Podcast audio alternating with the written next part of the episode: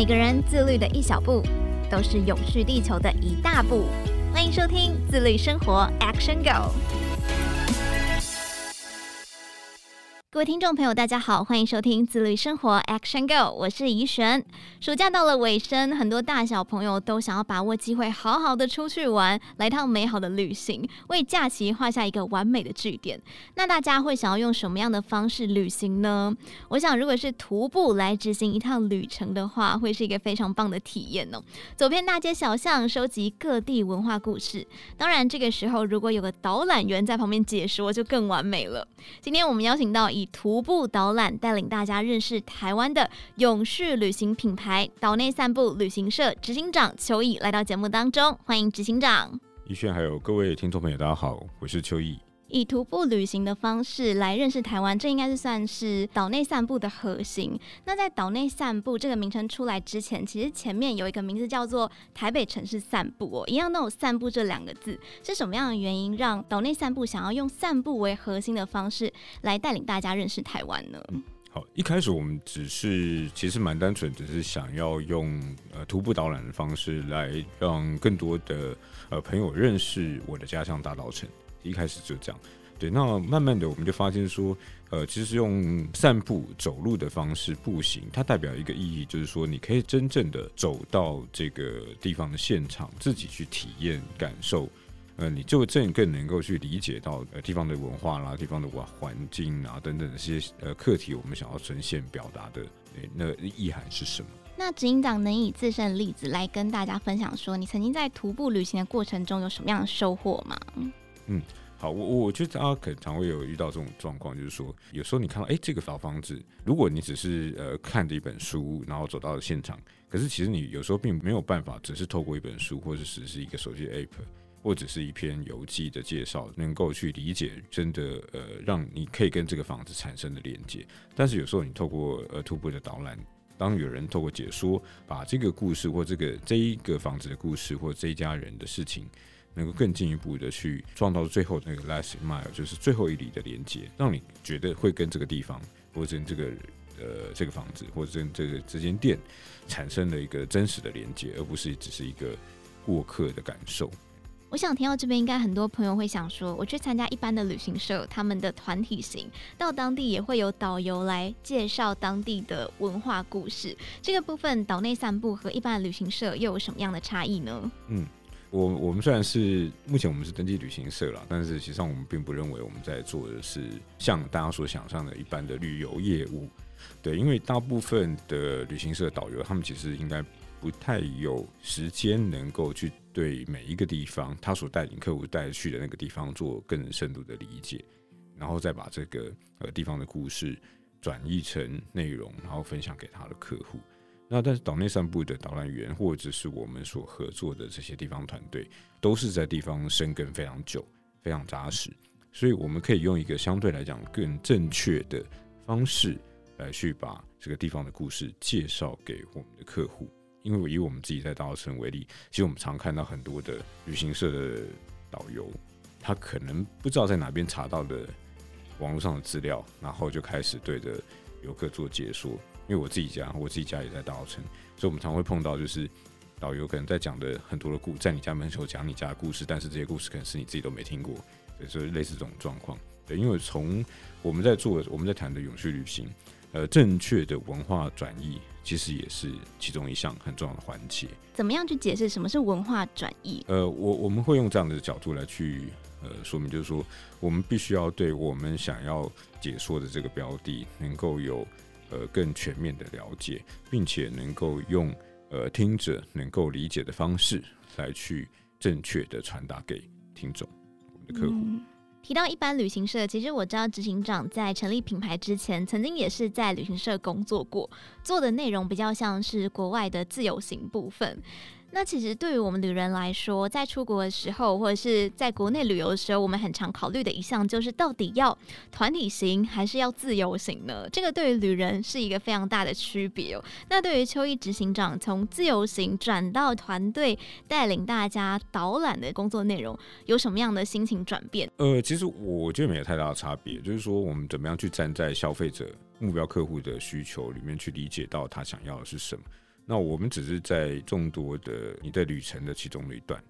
对，因为我们并不是做一个全全面的 day tour，或者是两天一夜，或者是五天四夜这样的行程。我们是在提供呃一个呃你认识地方或更深入理解地方的一个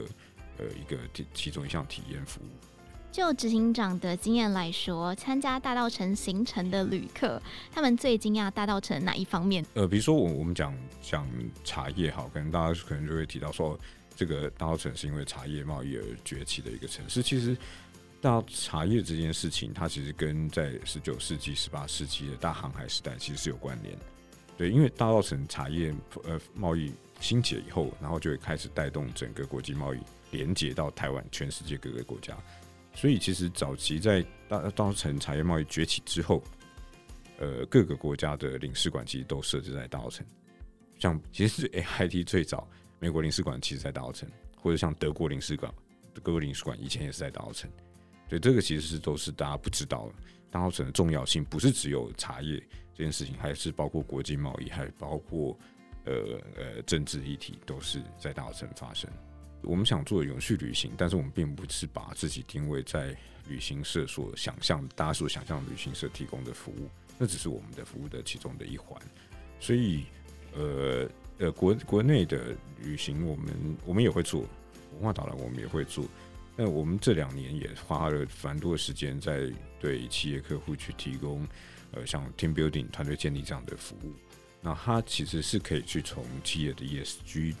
或者 SDGs 这样的角度来去呃提供类似这样的服务，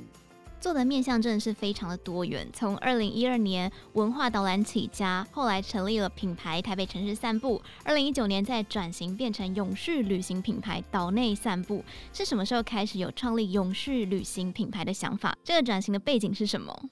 呃，其实在，在呃不管是从企业社会责任 SDGs，或者是呃从永续的议题。来看，其实文化都是其中一项范畴。因为我过去我们大部分台湾一般的社会的观感，都会把 SDGs 或者是永续议题，都只是说现在只是环境议题，对，但其实文化议题也是包含在里面。所以，我们我们从永永续旅游协会他们所提供的这个呃资讯，其实也可以看得到，从呃永续经营管理，或者是社区经济啦，或是文化文化资产的保护，或是环境的保护，这个其实都是包含在永续旅行的议题里面。后来我们就慢慢知道说，哎、其实我们做的事情，文化导览，它其实是可以用一个更大的视角来去看，它所为这个社会所创造的价值是什么。对，所以我们就慢慢去把我们在谈，呃，不是只是文化导览，用更大范畴来去看岛内散步我们在做的事情。嗯，那永续旅行其实有四大面向，就是永续管理、社会与经济利益、文化遗产，还有环境。就岛内散步而言，是怎么样从这四大面向来做执行的？呃，其实这四大面向它并不是单独的存在，它其实是有相互的关系的。那比如说是永续经营管理，其实就是牵涉到岛内散步团队内部的经营的管理。呃，这个逻辑就是说，我们呃为什么要出呃岛内散步永续报告书？其实我们谈的是，其实是岛内散步内部经营管理。我们必须要让呃自己团队也需要具备永续经营管理的观念跟做法，那你才有办法去提供好的，呃，符合永续相关的履行原则的服务给我们的客户，这是一个。那第二个层面在谈的比较偏向是在社区的关系，所以我们做呃，不管是我们在做导览员培训，或者是我们跟台湾各个地方的呃所谓地方团创生的团队合作，那其实都是怎么样在思考是呃我们的团队跟地方的关系。就连我们在大稻城，我怎么样跟大稻城的邻居建立关系，其实都是在这在这个层面。那在第第三个层面，是文化资产保存跟环境保护。那文化资产保存本来就是岛内三部过去十年一直在呃倡议的议题，不管是有形的文化资产，或是无形的文化资产。像最近鬼月，我们就有一系列的这个鬼月的小旅行，带大家去认识中元节的祭典。那这个一直都有在在做。那环境议题是我们今年呃开始大力再去走去去发展的议题，像呃我们第三季就是这个暑假我们就做的是我家住海边的系列，透过海洋的议题来让更多的呃朋友去认识台湾的海洋文化，而不是只是海鲜文化，这是我们在做的事情。提到永续管理的部分，对于岛内散步来说是怎么样做到永续管理呢？嗯，我我以我们现在在最近在做这个呃岛内散步永续报告书呃的最重要的一个利害关系人就是我们的员工。那我们在做员工内部的调查，呃，我们的同事都非常认同岛内三部我们的呃企业的理念啊，对地方的呃关怀，或是对呃这些文化环境一些关怀。但是同事其实更最在意的议题，其实是一个工作与生活的平衡。所以我们就会把这个，我们现在目前就是把这个如何让同事在工作与生活的平衡，当做是我们今年下半年我还有我们的主管非常重要的一个。关键的议题，我觉得在这种旅游方面相关的产业里面工作，可能大家都会觉得好像是边玩边工作，但其实工作还是工作，休闲还是休闲，分开的。这是一个大家对相关产业的一种错误的幻想了，对，因为毕竟你要提供一个专业的服务给客户，呃，并不认为认同这样子的一个态度。嗯，当做到永续经营管理的时候，大家可能工作就开始变得很开心。那当然，行程呢也就会特别的精心设计哦。我在岛内散步的官网上面看到很多行程，真的都好特别哦。很多地方我都没有去过，甚至完全不知道。像我自己本身是土生土长的台北人，而我完全不知道原来台北有稻田就在关渡。想要请问岛内散步是如何发掘这些地方的呢？嗯，其实它回回应到我们的核心的理念，就是说，我们必须要用一个地方的视角来去看，呃，地方的价值是什么。那台北人就是会常常每到了这个要抢火车票的季节，大家就会去抢那个花东火车票，然后大老远坐四五个小时火车到台东的池上，然后只为了坐在那棵树下，然后想象自己是金城武，对，然后看着这个稻浪。但是却从来没有好好的珍惜我们自己这个城市所拥有的是什么。所以，当如果我们只要意识到，我们其实不用先去看外面，而是先回到自己的本身去看我们自己有什么，你就会发现有很多的呃意想不到的东西会跑出来。就像我刚刚你有问我，就是呃我们的客人参加完后，常会呃得到了些什么，就是其实是一样逻辑。所以我们的团队也是一样，就是我们常并不是去看呃外面有什么，而是去看我们有什么。然后，当你越看越多，我们有什么，越看越细的时候，你就会发现，呃，其实都是非常非常的珍贵，然后都是很有趣，然后就会呃越走越深，越走越深。不管是做海洋的议题，或者是最近做鬼月的议题，就是哇，原来有这么多有趣的呃鬼月的祭典，有像我们最近有做台南的这个鬼月的小旅行。对，就是你去台南，也不是只有去看呃台南美术馆那三个僵尸，对，你还是有很多跟鬼月相关的呃民俗活动，那个才是我们更呃更珍惜、更珍就想要传达给大家。那团队的伙伴都有相同的理念，然后我们的合作的导演老师、合作地方团队也都有相同的理念，所以我们就会有能有办法去不断不断去发掘出呃这么多这么棒的文化的议题，或者是环境的议题的旅行给大家。执行长有没有自己发现哪些景点印象特别深刻的呢？像我们在三四年前，我们开始接触呃新北共寮的马岗的渔村的时候，像我们在想说，台湾的东部，你可能都会想的是华东地区。可是台湾最东边的其实是新北贡寮的马冈哦，这我也不知道。对，就是哎、欸，原来这么近，你就可能开车一个小时，再多一点，一个半小时就可以到。然后你会发现，哎、欸，这个马冈其实不是只有这个海洋的或潮间带议题，它还有海女的文化，就是还有，这目前还有三位阿妈，他们是就就是呃，是不是带氧气瓶，然后就直接潜水去。在这个石花洞啊，或者是海胆龙虾，他们还在这样过生活。没有带氧气瓶就潜入深海去捕捞那些。还没到深海就浅海近海，哦，就是这个沿岸岩石的岩沿岸这样去采摘。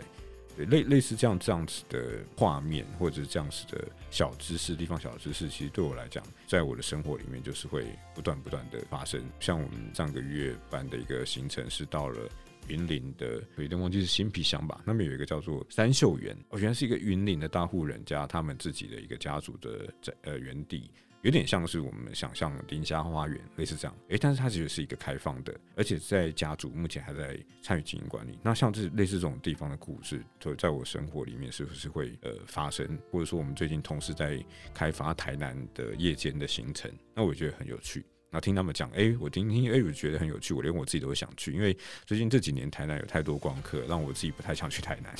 可是同事，哎、欸，会发掘出更多新的、你不一样的视角，就会让你想要去。感觉这样子每天都很精彩，都有新发现。嗯，这是我觉得岛内散步的同事，还有我们的合作伙伴，为什么都会对我们在做的事情那么的相信与执着的的地方。嗯，好，那因为岛内散步是永续旅行品牌嘛，那你们每次在设计这些路线的时候，会特别考虑哪些面向来做到整趟旅程的永续呢？嗯，我们总共有六项的和永续旅行的原则啦。那第一件事情，其实刚刚有提到，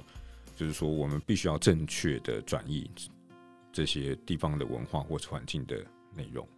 对，就是你不能是造假的。然后第二事情是，呃，我们所提供的服务是不能对地方的居民或是地方的。居民的生活，或者是去破坏文化资产，或是破坏当地的环境，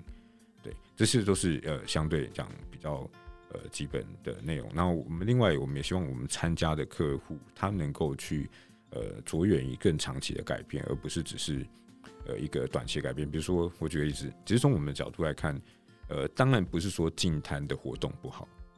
而是净碳其实并没有办法解决海洋垃圾的议题。就是说，所以我们看的事情都会是一个呃。更大的改变，或者说，我们也认为说，我们不要使用一次性的这个餐具，但是不用一次性的餐具就能够解决环境的议题吗？其实也不一定。嗯，还有其他的乐色。对，还有其他的垃圾。所以，我们怎么样让我们的客户能够在参加这个活动过程中的观念的改变，而不是只有行为的改变，而不是只有那一次的行为的改变。所以，你们在旅程当中会怎么样去告诉旅客这一些资讯呢？嗯，比如说我们在最基本好，就是说我们在。呃，我们在每场导览，我们几乎都是使用无线导览机。那无线导览机当然你可以让你的我们的服务的品质可以提升，但是我们同时也告诉的每一个客户说，使用无线导览机一个很重要的目的就是不会打扰邻居。这个很棒。对，因为你想，你想看这个大部分的旅游团的导游，他就是拿了一个小蜜蜂还在讲话，对，对，那你一定会影响到邻居。对，所以当你使用无线导览机，虽然我们的成本是比较高的。但是我们就不会去影响到居民，就是你也会对居民是尊重的，或者是我们都会尽量去跟客户说，呃，如果我们有办跟吃有关的议题的时候，我们还是会帮你准备一次性的餐具，但是我们希望你都能够尽量带你自己的餐具。社会要一次进入到绝对环保，那你等于是树立了一个让大家进来的门槛。对，我们有一个有一个原则，是我们需要必须要尽量的去降低参与的门槛。而不是树立门槛。如果我今天要一次就是全部都环保，那你就相对来讲，让大家会参与的意愿会降低。渐进式的方式让大家去适应自己带一个环保餐具，因为要保存文化资产，要真的做到完全的环保是非常贵的。但是并不是每个人都有条件去。像这样的生活。好，岛内散步成立已经满十年了，从大稻城开始第一条导览路线，现在已经设计超过四百条的导览路线跟小旅行的路线，相信过程中应该蛮多那种小故事的。警长可以跟我们分享几个让你印象最深刻，不管是导览员的故事啊，或者是地方的故事吗？我们其实最期待看到的是小朋友的转变。小朋友，对，对对，其实大家可能比较少知道，所以岛内散步其实我们寒暑假都会办儿童营队。嗯，对，现在现在是二零一六年开始到现在。那当初起心动念就是说，哎、欸，我们不是只有对成人或是对外国人去介绍，而且我们应该是让我们的孩子可以从小就是多认识自己的生活城市，认识这片土地。透过儿童营队，或者是呃学校的一些委托，或者是针对学校老师的培训，我觉得都是我们最感动的那个部分。呃，我们也碰过好几次小朋友。他参加完营队或者参加完我们办的儿童活动以后，他就拿着我们的手册或者教材，然后再带他的爸爸妈妈再来走一次。透过小朋友，他也可以去影响、改变家长的想法。所以你们有遇到很多都是说，哎，我小朋友因为参加完你们营队觉得很棒，就邀请我一起来参加。呃，其实不是家长跟我们讲，而是我们在路上遇到小朋友，国小的小朋友遇到会跟你说，没有说遇到他们带着家长，就才知道。我们有一个小朋友，他是。呃，从到国小三年级吧，还是二年级就开始参加我们的营队，他几乎把我们所有每年办的营队全部都参加过，这样一直到他进入国中，已经没办法再参加。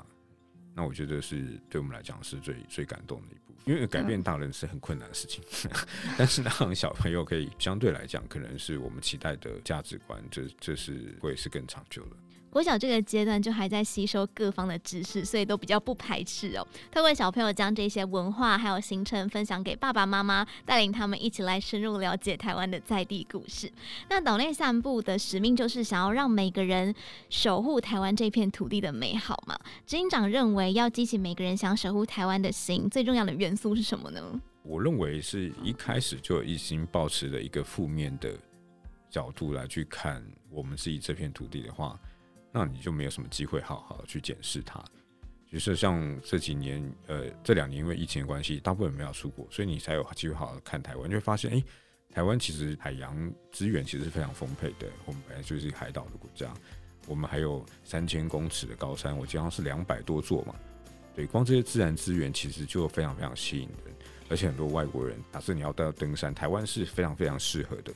如果我假如台北好。台北市，你可以在一个小时之内，你就可以到两千公尺以上的高山。两千公尺是哪一座？可以到雪山那边去，而且你也是可以在一个小时之内，你就可以到海边。东北角。对，所以其实台湾在从自然资源的角度，其实它是非常丰沛的。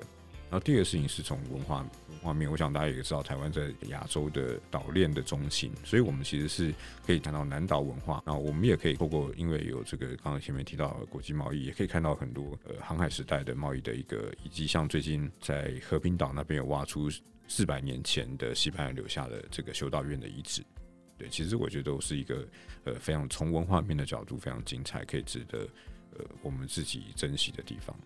让大家更了解台湾在地的故事，就会。更想要珍惜台湾这一片土地，这样子。刚刚就有提到我是土生土长台北人嘛，但是我完全不敢说我很熟悉台北，很了解台北。每次和外县市的朋友谈起台北的时候，我都会说我们就是城市，然后多元文化，各国的都有，因为就是首都嘛。那跟外国朋友介绍台湾的时候呢，我通常都会说哦，台北一零一，然后很多夜市，夜市里面有非常多平价又好吃的美食。之后我就比较难再深入跟他们说台湾还有什么了。那如果是执行长的话，今天要介绍外国朋友台湾，我们这块土地，你会怎么样来做介绍呢？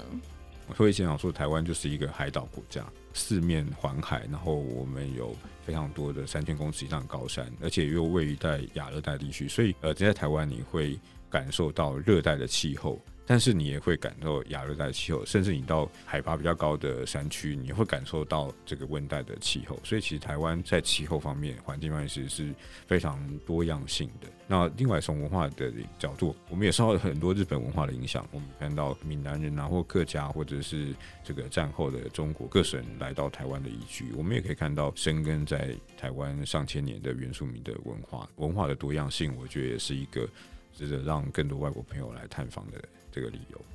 那如果外国朋友说有没有哪些景点一定要去的，执行长会怎么样推荐？其实从我的角度已经没有什么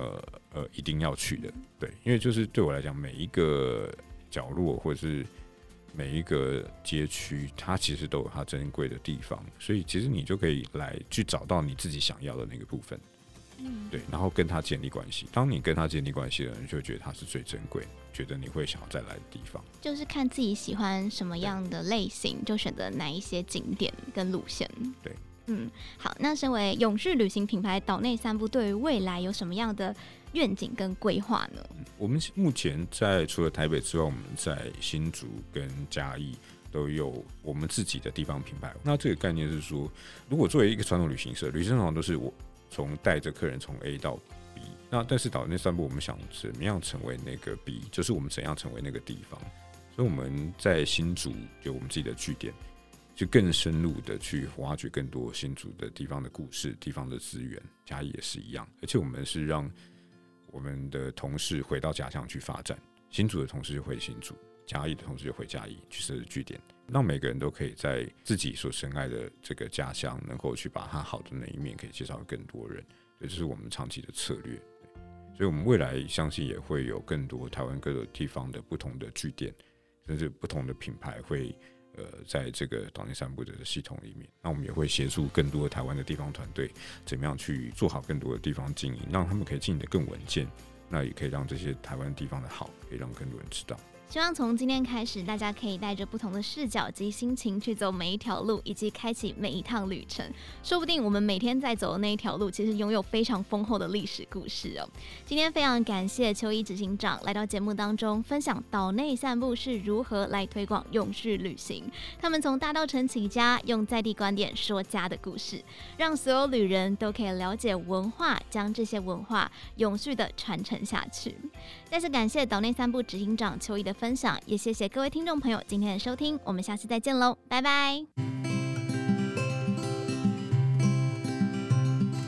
走入地方，深化与在地的连结，永续旅行除了让大家有高品质的服务感受，更对在地环境及文化有所尊重和保护，达成旅行更好的目标。想了解更多永续旅游相关的内容，欢迎八月二十到二十一号到瓶盖工厂台北制造所一起参与自律生活节。这是二零二二金周刊 ESG 永续台湾发起的自律行动，丰富有趣的零废弃市集、自律生活策展相关讲座全都有，邀请大家和我们一起成为守护地球的小绿人。